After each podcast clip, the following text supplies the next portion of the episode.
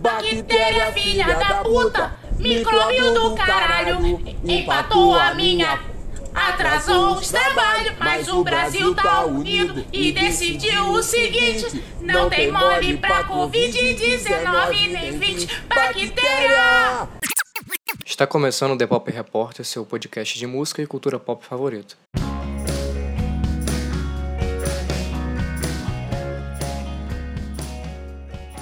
Meu nome é Matheus Menezes Meu nome é Natália Cruz. e hoje, depois de anos e anos e anos e anos sem gravar, é, obviamente por conta de muitos problemas que tivemos é, e a pandemia que tá rolando, é, a gente teve que dar um tempo do podcast, mas estamos de volta. É, estamos voltando com muita coisa para comentar. A gente tem Muita coisa pra comentar. a gente tem muita coisa pra comentar. Inclusive a volta de uma das bandas mais importantes pros indizão, pros cult, que é a The Strokes. É, The Strokes volta com seu novo disco. É, é um disco assim, eu vou te dizer que eu nunca fui muito fã de The Strokes, nunca curti a sonoridade, achei sempre uma coisa blasé demais, aquela coisa de nossa, sou diferentão, eu ouço The Strokes.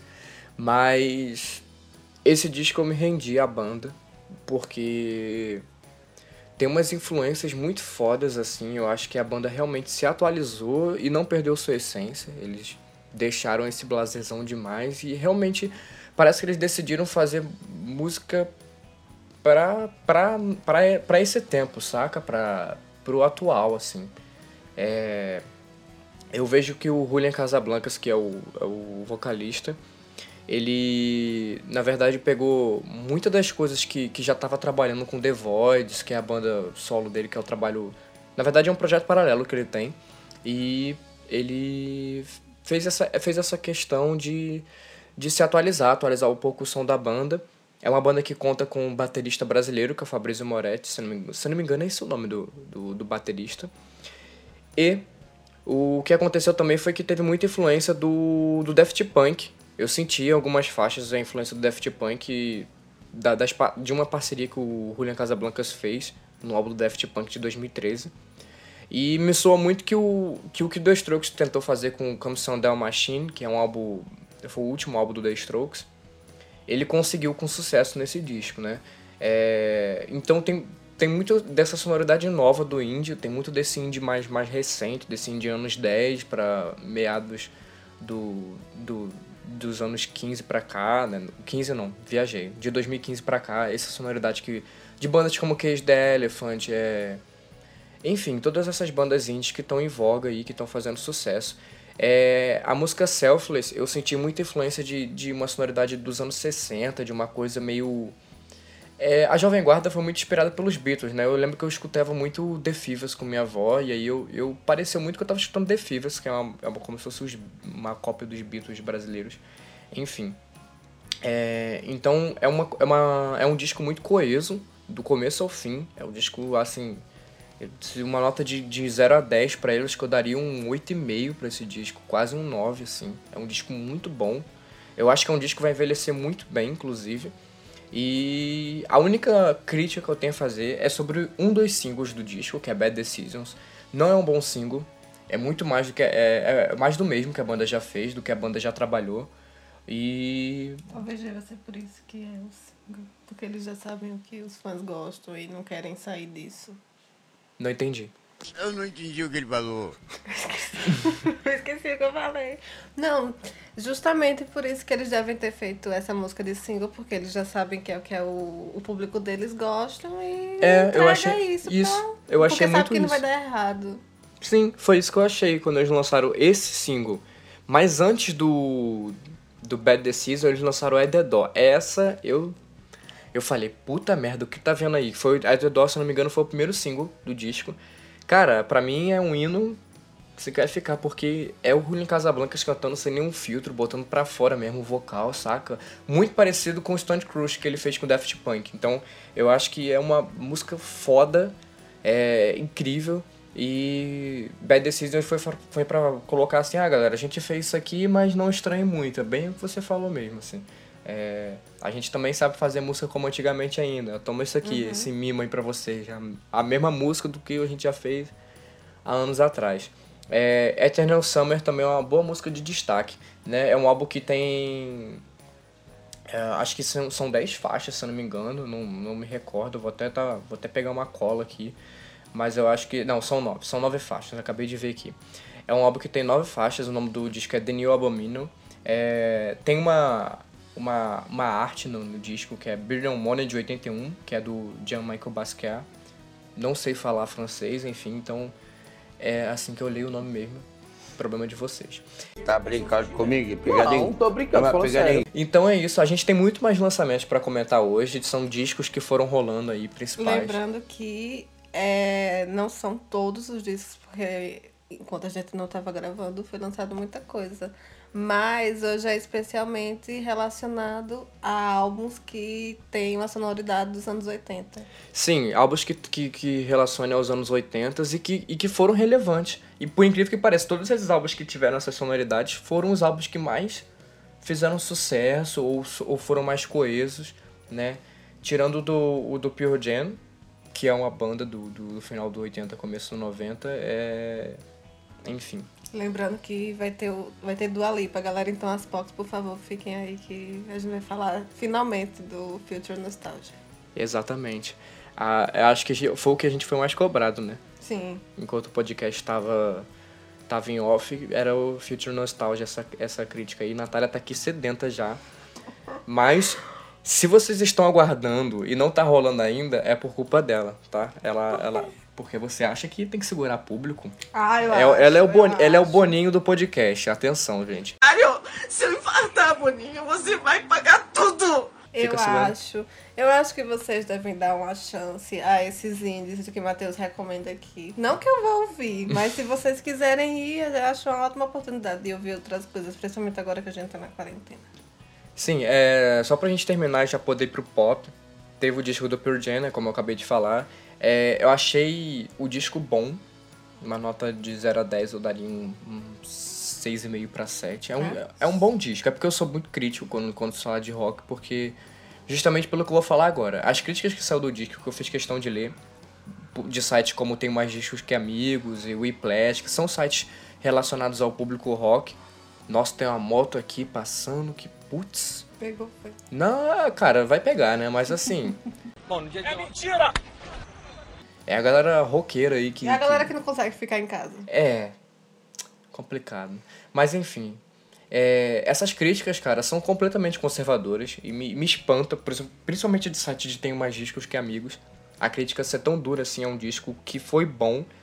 O problema do disco e do Pearl Jam é que ele, é que ele ousa pouco, eu acho é isso. Que ele, ele deixa falando, ah, a gente fez uma música eletrônica, colocamos uma batida eletrônica e vamos ver o que eles vão achar. Vamos começar a introduzir isso na banda aos poucos, assim. Eu acho que o Pearl era pra ter entrado chutando a porta. Porque a gente sabe o que, que o Pearl é capaz, a gente sabe da voz do Ed Vedder, que é foda, é, é referência pra muita gente. E eu acho que eles poderiam ter usado mais. A sequência Dance of the Clairvoyants, Quick Escape, Alright e Seven O'Clock, que foi uma música muito criticada, inclusive, por causa da duração.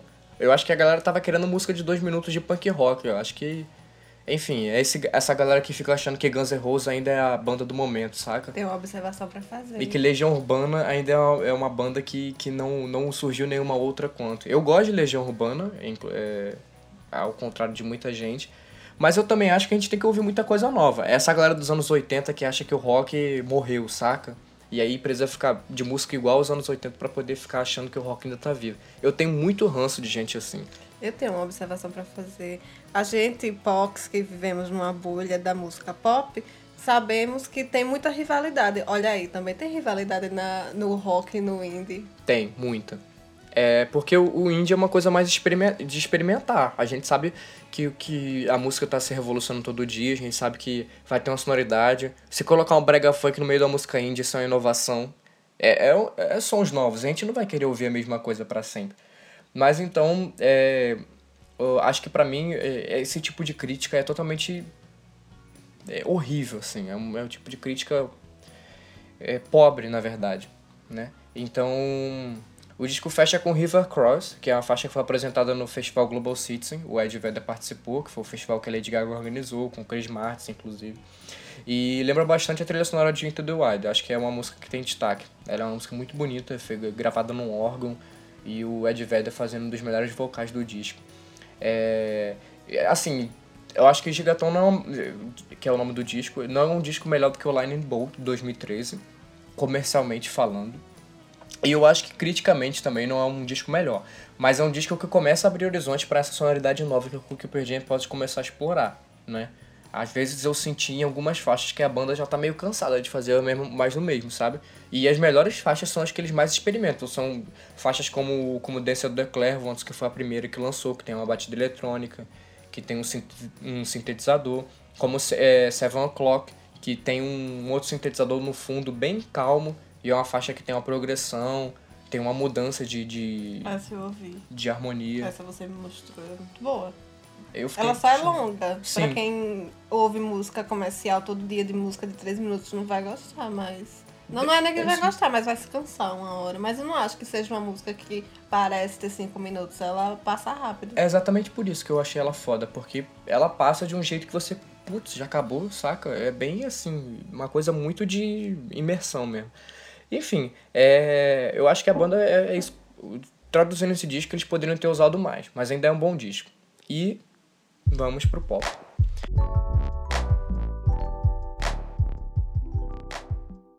Ah, O pop é entre aspas, né? Porque a galera ainda insiste em achar que The Weeknd não é pop. ah, até é, é aceito forró, também. né, cara? Eu The Weeknd pra mim é forró.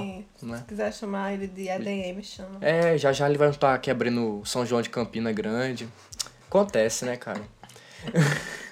Gente, é porque pop, assim, é- assim como o rock, tem várias subdivisões, né? É igual a galera que é do metal falar que, que, que sei lá, indie, indie... Não, indie não, que indie realmente eu acho que não é rock muitas vezes. Mas, sei lá, outros gêneros, falar que grunge não é rock, ou é a galera chata, sempre tem os chatos. Eu acho que dá pra englobar muita coisa, assim. Enfim, é... o que, que você tem a falar sobre a música do The Weeknd, que eu tô aqui já enchendo o saco no microfone. Eu não ouvi ainda o álbum do The Weeknd, mesmo Tá bom, então sabendo- cancelada já. Mesmo sabendo que Tô eu tinha brincando. que gravar esse podcast e ele ia ser mencionado, mas eu tenho muita preguiça do The Weeknd hoje. Eu acho que ele tá trazendo um trap, eu não sei, eu posso estar falando besteira, mas pelo menos as músicas que eu ouvi, ele tava trazendo um, um trap, não que seja igual o que todo mundo tá fazendo, mas é uma música que eu não, não sei, não tô na vibe de ouvir, então desculpa galera, mas eu não ouvi. Eu super entendo essa coisa de você falar vibe, porque é, foi o que aconteceu comigo com o Future Nostalgia, não por causa do disco do Future Nostalgia, mas porque eu tava ouvindo muito o disco do Pearl Jam, por exemplo. Então eu tava em outra vibe completamente diferente. Esse acho que eu pago um pouco desse preço de, de gostar de muita coisa. Porque quando lança uma coisa que eu tava esperando muito, realmente eu tava esperando muito esse disco da Dua Lipa, que, que a gente vai comentar já já, eu não ouvi porque eu falei, putz, tô numa vibe totalmente Quando eu botei a primeira música, eu falei, não é o momento. Se eu for ouvir agora, não vai me pegar e eu vou achar que o disco é ruim, sendo que a minha cabeça não tá programada pra ouvir aquilo. Mas É, esse disco. Pode falar. Talvez daqui a um ano, um mês, eu volte aqui e fale, ah, gente, ó, o álbum do The Weeknd é perfeito, o álbum do ano. Mas hoje não. É isso. Então, o disco do The Weeknd, ele son- sonoramente falando na parte eletrônica, ele é o disco mais denso. Ele trabalha muito com sintetizador de uma forma que eu nunca vi o The Weeknd trabalhar. Não é porque ele não usa sintetizador, pelo contrário, sempre usou. Só que o que acontece é que é muito denso os sintetizadores que ele coloca. Ele coloca muitas camadas. Os ogros têm camadas, a cebola tem camadas, entendeu? Nós dois temos camadas. Ah. Ah, vocês dois têm camadas? Ah. É como se ele gravasse tipo um teclado aqui, agora eu vou gravar um, um outro sintetizador, vou gravar outra parada, vou gravar. E aquele som vai, vai juntando, juntando. Quando você vê aquele. aquela camada, sabe? Parece que você tá dentro de um jogo de videogame, assim. Ele é um álbum muito imersivo. Parece que você tá, sei lá, em Stranger Things ou qualquer. O jeito que tu fala dá vontade de ouvir o álbum. Mas Pô. aí eu abro o Spotify e olha, não. Pô, The Weeknd me contrata aí pra fazer a promoção do seu disco. olha, eu, eu investiria. Então, é isso, ele, ele soa muito com essa temática, anos 80, assim, e, e go- gostei da proposta do The Weeknd. Ainda não foi um álbum que me conquistou por inteiro, tem faixas específicas que eu curti do disco. É, uma curiosidade do disco é que a interlude Repeat After, é, Repeat After Me, que é uma, uma faixa do disco, uma interlude no caso, ela é produzida pelo Kevin Parker no Tame Impala, só aí você já diz que o disco tem total o interesse de trazer uma sonoridade oitentista. E por incrível que pareça, as músicas que o The Weeknd produziu, porque ele também assina a produção, a produção do disco, não sozinho, mas ele assina, é, são mais densas do que, do, do que o Kevin Parker produz. Para você ter uma noção de como The Weeknd foi fundo assim, nesse disco. Ele foi muito, muito denso, real. É um disco mais sombrio também. Não é um disco. Ah, aquele trapzinho para você fazer aquela dança, aquela uhum. dança sensual, aquela coisa. Não, não é. Ele é um disco sombrio, assim, é, as, as músicas dão sensações que você está realmente num universo paralelo, é, traz umas sensações agridoces, um pouco de distância, medo, às vezes de, de, de felicidade. Ele, ele junta tudo isso, assim. A cada momento da música você está assistindo uma coisa diferente. É um disco que acerta muito, mas muito no seu primeiro single. Blinding Lights é um single foda pra caralho, assim. E, e o incrível é que quando você ouve o disco, você percebe que a música se destaca. Já dentro do, dentro do próprio disco ela tá se destacando já. Fora como single, né? Então ela é uma música realmente muito grandiosa.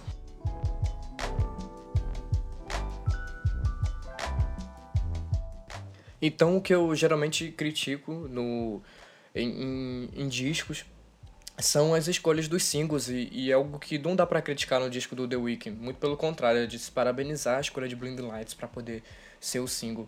Então, é isso. Uma outra faixa que eu gostei muito, que, que parece muitas outras coisas que o The Weeknd já fez, porém a faixa não deixa de ser boa e de chamar a atenção dentro do disco, é Escape from LA. É uma música de destaque dentro desse disco também. Uh, agora. Eu só queria reforçar antes. Peraí, galera. Que é muito engraçado tu falando e. Só isso. Tá. Beleza. Acho chique. Essa tua pausa pra tu falar. Ah, galera, e agora vamos para o álbum da Dua Lipa. E foi nesse momento que o áudio provavelmente deve ter estourado. É... Faça as honras. Agora, finalmente, a galera, todo mundo que pediu. Cara, como, como você é marqueteira, meu Deus do céu. todo mundo que pediu o álbum da Dua Lipa, vamos falar dele, galera. Muito stream no, no, no Inário.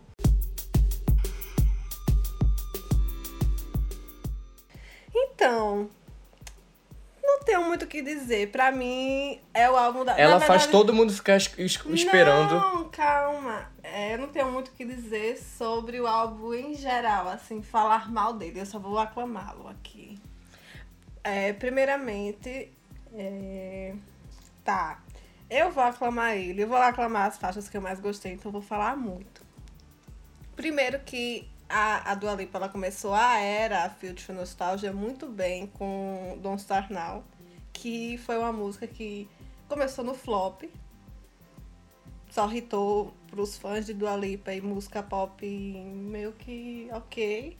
E depois foi uma música que foi crescendo, foi hitando, não, não sei, talvez Manu Gavassi ajudou um pouco aqui no Brasil. Mas foi uma música que, que tá hitando muito em todas as. Principalmente nos Estados Unidos também. Eu acho que a música pegou. Não sei se a música pegou um na Hot 100 ou dois. Mas ela começou, era muito bem. Ela fez ótimas performances, na verdade ela fez muitas performances. E, mere... e Don't Start Now é uma ótima música, o que, é que você acha dela? Acho uma música temporal.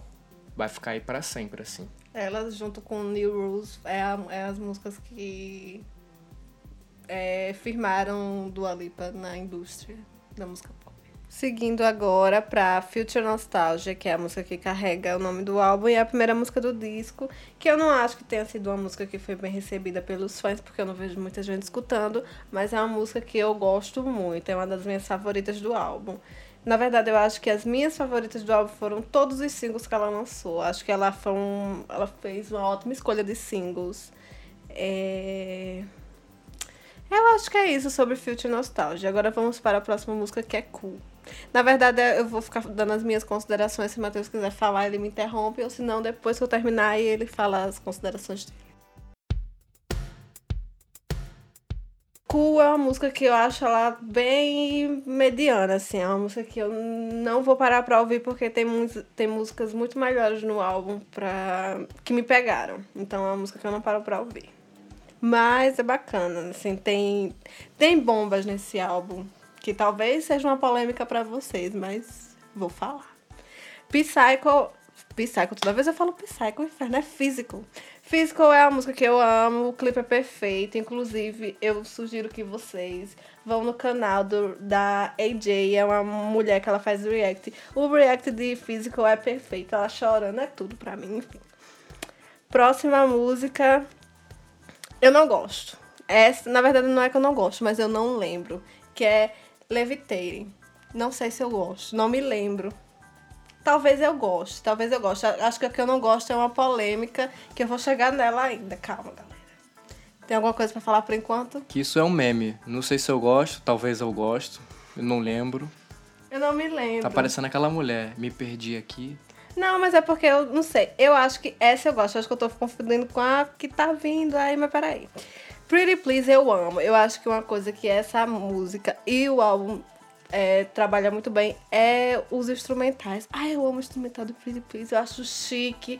Eu acho que eu quero tomar um vinho, só que eu nem gosto de vinho. E é isso. Acho chique, acho sensual. Acho que se você quiser depois é, dançar no polidense dança, tudo. Ela fez tudo aí. Agora vamos para uma música que eu, particularmente, não me pegou. Eu acho que o refrão da ah, música. Ah, caraca, não acredito. Cara, eu já sabia que tava muito bom para ser verdade. A gente tinha que discordar em algum momento nesse. Eu acho. Não, que... cara, alucinante, pelo amor de Deus. É a melhor. É uma das melhores músicas do disco. Eu acho que a música é perfeita. É uma música que. Sabe Hum, aquela já mudou música... o discurso. Sabe aquela música que é perfeita, mas quando chega no refrão você fica. Puta que pariu, não acredito que ela fez isso, cara. O refrão da música é uma porcaria. Acabou É de falar que o fraco. Dandy Mouse aqui, falando. Ah, o, o refrão é fraco, é ruim, a música é- começa com uma construção perfeita. Aí quando começa o refrão, é uma porcaria daquela. Não escuto, não dou meu stream, não merece. A música tinha to- tudo pra ser um, um, um hino, não que não seja. Eu, eu sei que metade de todo mundo que. Mais da metade, eu acho que 90% de quem escutou o, o Future Nostalgia, essa música deve ser favorita dessas pessoas. Mas a minha favorita do álbum está vindo agora, que é Love Again. Eu acho chique, eu acho que tem um violino assim, tocando no começo, e é chique. E, e dá vontade de viajar, e dá vontade de, de olhar assim pro. subir uma montanha. É o Maomé.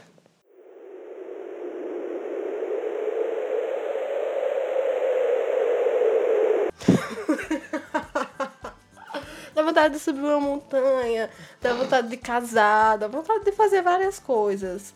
Love Again é perfeita, galera. Quem não gosta, por favor, me debloque. Break My Heart foi um choque pra mim. Não esperava, rezei, chorei e acabou tudo na minha vida. Foi uma música que é, eu tava muito ansiosa pra esse álbum. Desde que ela lançou Don't Star Now, desse álbum do ano. É, E realmente. é, eu vou interromper nessa parte porque eu. Na verdade, Break My Heart pra mim é o segundo grande single do disco. Porque é physical, né? O outro pra Sim. mim não teve essa força toda pra ser um hit. Ah, mas físico tem sim. Na verdade, físico. Assim. Lembrando aqui, galera, que é minha Menezes. opinião, tá? No Assim. mundinho Menezes. É, mas pronto. no mundinho Spotify, é, Physical hitou bem mais do que Break My Heart. É porque Apesar o de disco que- já tinha saído, Não, quando Break sim. My Heart já. Break My Heart saiu com o disco, né? Sim. E Physical saiu antes. Então a galera consumiu, Sim. obviamente, porque só tinha aquilo que, pra consumir. Apesar de que Break My Heart hitou no TikTok por causa da dancinha. Tá hitando, né? Vai que vira uma Don't Star Now e, e cresce. É, eu acho que ela vai crescer porque é uma música muito boa. E o clipe também é muito bom. A música é chiclete demais, pô. Physical não é uma música chiclete, ela é uma música pra você dançar na balada e ficar doido, doidão, ai, assim. Ai, eu só lembro de. Ai, meu Deus, que saudade de, de dançar físico no- na rua do Saturno. Olha, olha o, o que a quarentena faz com a pessoa. Fica com saudade do Saturno. né? Saturno é um bairro frequentado pelos universitários de João Pessoa. É assim, lege- legendas aqui pra. Sim, Pra sim, quem não- sim. E agora vamos para a bomba do álbum. Por favor, quem gosta de Good and Bad, não me siga, não os quero. É ruim, o refrão é ruim, a música é ruim, a letra é ruim. Ai, eu não sei o que foi que a Dua Lipa olhou pra essa música e disse, nossa, que música bacana, vou colocar, vou estragar meu disco. Eu sei. É, Primeiramente, já pode me dar blo bloco aí, que é uma das minhas preferidas do Eu disco. sei, eu sei, eu fico Ah. chocada, porque, na verdade, eu fico chocada em quem abre a boca e fala Good and Bad. É uma das minhas músicas favoritas. Por quê? Eu vou explicar. Eu aí que tá. Eu- Essa é uma própria contradição minha, porque eu gosto dessa música. Porque geralmente o pop pra mim é um pop classudo, é um pop Lily Allen, The Fear, é um pop Madonna em Frozen. São os pops que eu falo assim, puta que pariu, pode acabar a carreira que, que não tem mais nada pra fazer. Justamente. Então, o que aconteceu foi que esse álbum, ele é tão bom, mas tão bom, que eu sentia falta de uma farofa, de uma música mais ralé, de uma música mais, mais chicletão assim mesmo, de você dançar na micareta, entendeu? E essa música faz isso. Essa música ela não me ela não me dá nada, ela não me dá vontade de dançar, ela não me dá nada. Good and Bad é é quando você acha que o álbum tá classudo demais, aí ela vem com a farofa pra quebrar Mas eu o acho clima. que é justamente esse o problema. O álbum é classudo, do começo ao fim. Aí chega na décima música, você, ah, é, querendo ou não, mesmo quando o álbum, pode ser o melhor do mundo, mas você na décima música, você já tá cansado e ela pega e lança essa. Não Eu é acho- cansado. E isso daí eu vou te explicar, assim, realmente na parte musical de, de indústria. Por exemplo, eu vou dar um exemplo do pop rock, do, do rock, sei lá. Coldplay no A Rush of Blood to the Head. É um álbum totalmente classudo. Quando chegou na décima música, o produtor falou: vocês precisam de uma música de três tempos, que é uma música com outro compasso. Era, era uma música que propunha uma, uma quebra pra quem tá ouvindo. Porque tem uma hora que, o seu, que sua mente, por causa de, de todas as músicas serem numa mesma levada, ela já não vai. o- Você, você ouvindo o disco, você já não vai estar mais absorvendo o que vai vir depois. Então é uma música pra fazer aquilo. Ela dá um. Não, tudo bem. Pá, ela Realmente dá- ela, quebra, ela É, desce o nível ela, isso, ela quebra. Mas, por exemplo, eu não recebia música bem. Não, sim, aí é opinião, total. É porque ela faz a função que ela tem que fazer, ela faz essa quebra. E ainda serve uma farofa melhor do que muitos, muitos álbuns que estão saindo aí pop, entendeu? Não, tudo é isso bem, que eu tô querendo dizer. Tudo bem. Eu acho que. Mas pelo menos ela teve a, a noção de que a música não era tão boa assim e colocou no final. Porque, Sim, sim. Porque eu ouvi no Good and Bad, por exemplo, na terceira, quarta música dizer. Gente, o que Não, é, não é. Ela, ela foi inteligente de colocar isso mais pro, mais pro final. Mas todo o disco tem que ter uma música assim que dá uma quebra. Sim. Isso aí é coisa de. de do, da, da duração do disco mesmo. Quando, quando você tá ouvindo, tem que ter uma música pra quebrar. É, eu acho que Boys Will, Bo- Boys Will Be. Boys Will Be Boys é o encerramento perfeito pro disco. Tem uns violinos, né? Tem uns rolês assim muito Não, é- clássicos. Ela e Good and Bad foram músicas que eu só ouvi uma vez. Eu não gosto muito dessa coisa da militância, mas eu acho que é necessária. Ela pegou, foi lá e fez a militância dela em Boys with Be Boys. Mas não é uma música que eu consumo. Mas se ela quis colocar a militância, ela colocou um empoderamento em algumas faixas, por exemplo. É... Future Nostalgia é mega empoderada.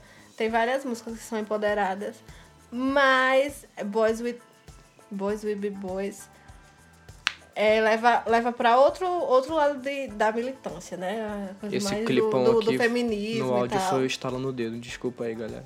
Enfim, eu não acho que o, o, o álbum se encerre bem, mas assim, não é um algo que, que eu falo, nossa, destruiu o álbum, não. Mas não é algo que eu falei, caramba. Ah, Esse álbum ele ficou muito longe de ser um álbum de, de destruir, assim, essa faixa Sim. no final. É, o primeiro álbum da Dua Lipa é muito bom, é muito bom. E eu, eu, fiquei, eu fiquei assim, mesmo muito ansiosa pro, pro Future Nostalgia, eu fiquei com muito medo de ela não conseguir fazer o álbum tão bom quanto foi o Dua Lipa. Tem um E- meme pra mim que resume muito a Dua Lipa nesse segundo disco. É uma mulher atrás da parede, assim, é, é, e falando assim, a Dua Lipa ouvindo que, o que os gays querem que ela, que ela faça, Sim, assim. ela por- mais uma vez ela porque serviu. Ela foi muito no que a galera tava querendo ouvir, realmente. Ela fez uma punhalada, assim, de sonoridade que, que não tinham como dar errado. É um disco que eu espero muito. É, essa é a minha classificação final pro disco. Eu, acho, eu espero muito que ele envelheça bem.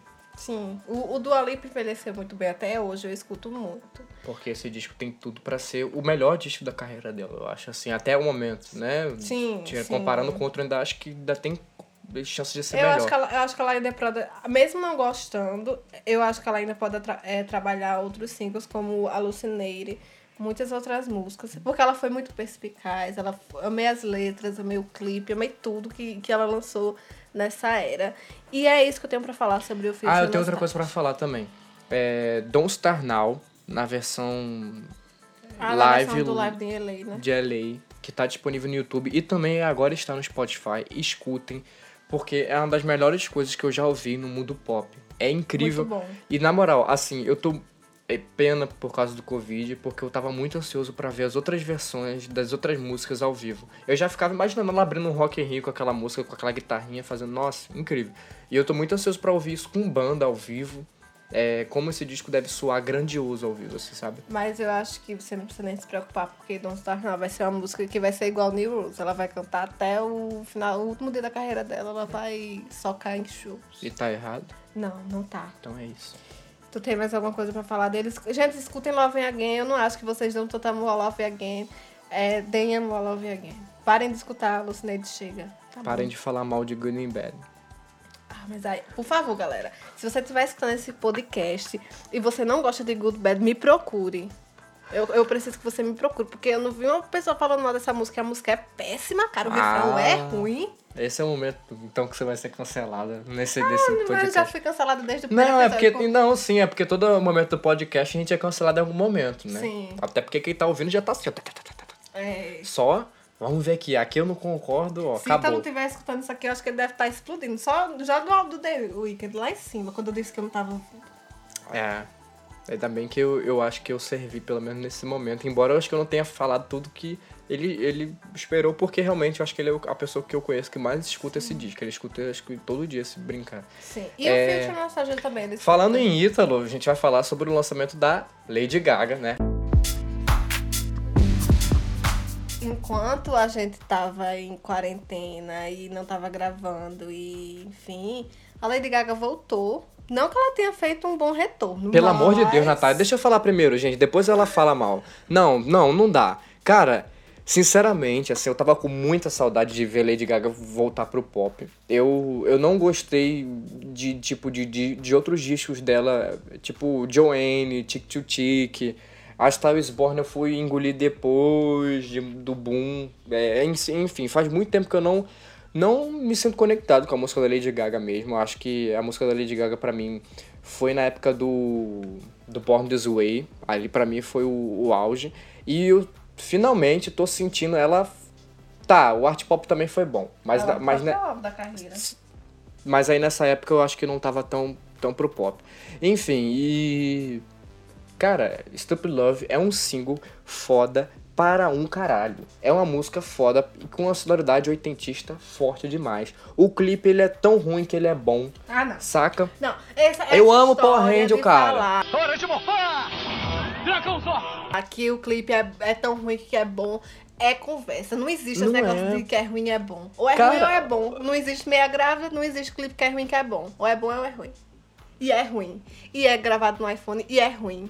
O da, não, que, não que isso seja um problema, porque a Selena gravou os dela no iPhone e foram perfeitos. Mas o da Lady Gaga é ruim e pronto, acabou. Não tem como passar pano pra aquele clipe. Você pode ser o Little Monster que for, o fã da música que for. Aquele clipe é ruim e pronto, acabou. E a música não ajudou em nada no clipe. É outra bomba.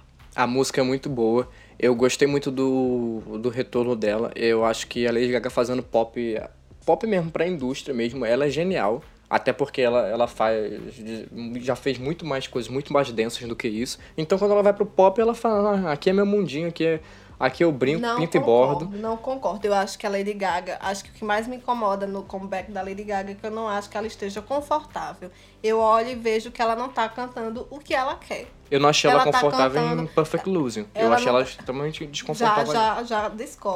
Eu acho que em Perfect Illusion ela tá cantando o que ela quer e não o que os gays querem ouvir. Ela e a Dua Lipa estão querendo fazer a Dua Lipa, mas é porque ela se encaixa. Não acho que a Lady Gaga fique Mas a- confortável no meio do nada, a música não tinha nem mais letra, ela foi aumentou o tom.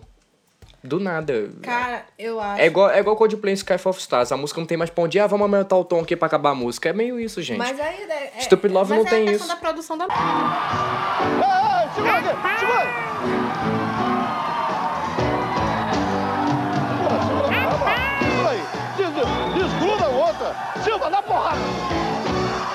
Mas o que eu tô tentando falar é que a Lady Gaga não acho que ela se sinta mais confortável em cantar música pop. É, eu acho que, pronto, por exemplo, na era Stars Born, ela tava muito mais confortável em cantar aquele tipo de música. Eu acho que ela tá dando o que os fãs dela querem.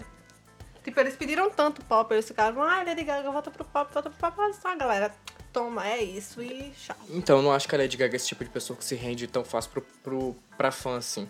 Até porque já, ela já tinha sido pedida há muito tempo, desde o Tic to Tic, que foi o quê? 2014? O Tic to Tic, sei lá, 15. E já estavam pedindo pra ela fazer outro disco de pop há muito tempo e ela, ela fez o Tic to Tic, depois ela foi para pro, pro projeto de- do da Star is Born. Então, Não, ela foi pra o Joanne. Sim, verdade. Que, que não é a mesma sonoridade, já é, outra, já é outra parada. Então, enfim, ela faz as coisas quando ela quer fazer. E se ela tá fazendo pop é porque ela quer fazer e se sente bem pra isso. É assim, é...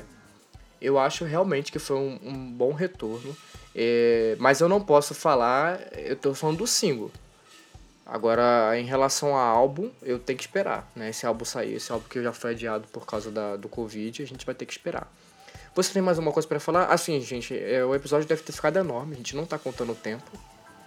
A gente teve que fazer um apanhado de, de- dos, dos lançamentos, assim, o episódio deve ter ficado enorme, a gente não conseguiu contar o tempo, mas deve ter dado muito tempo, então a gente, desde já a gente pede desculpas pra isso.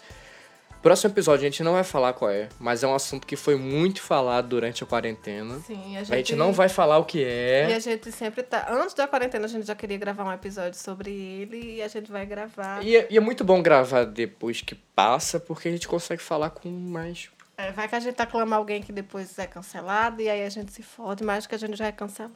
Pois é, então, por conta disso, o próximo episódio não deve demorar muito a sair. E eu, assim, eu espero. Eu também espero, galera. Então, é isso, gente. Assim. É isso, galera. E Kate Perry tá grávida.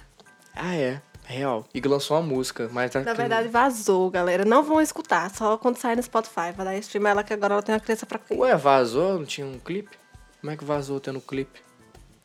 Ah, tu tá falando da música que ela tá grávida. É, ah, vazou outra música? Smile. Smile é uma música nova da, da, da Kate que vai sair em breve aí. Mas não vão atrás da música, porra. Espere sair essa música no Spotify. Porque ela tem uma criança pra criar, ela precisa de stream, de dinheiro. Como se ela passasse fome, né, cara? Tá esperando auxílio emergencial, a Katy Perry. Tá aí. Todo dia ela entra no, no Caixa Tem. Ai, eu peço que não mencione esse nome. Galera, tchau, que agora eu tô triste. É isso, pessoal. Muito obrigado por terem ouvido, por terem ouvido até aqui, principalmente. Quem foi esse guerreiro, essa guerreira, esse guerreiro, shh, quem que, que escutou. Porque, enfim, foi um episódio grande, mas assim, tudo que a gente falou aqui foi realmente importante, foram coisas relevantes que, que Vocês não queriam um aconteceram. episódio? Não estavam reclamando que a gente passou 10 anos? Olha aí, agora estamos uma hora. Você não tem nada pra fazer mesmo. Tô tudo em casa de rabo pra cima.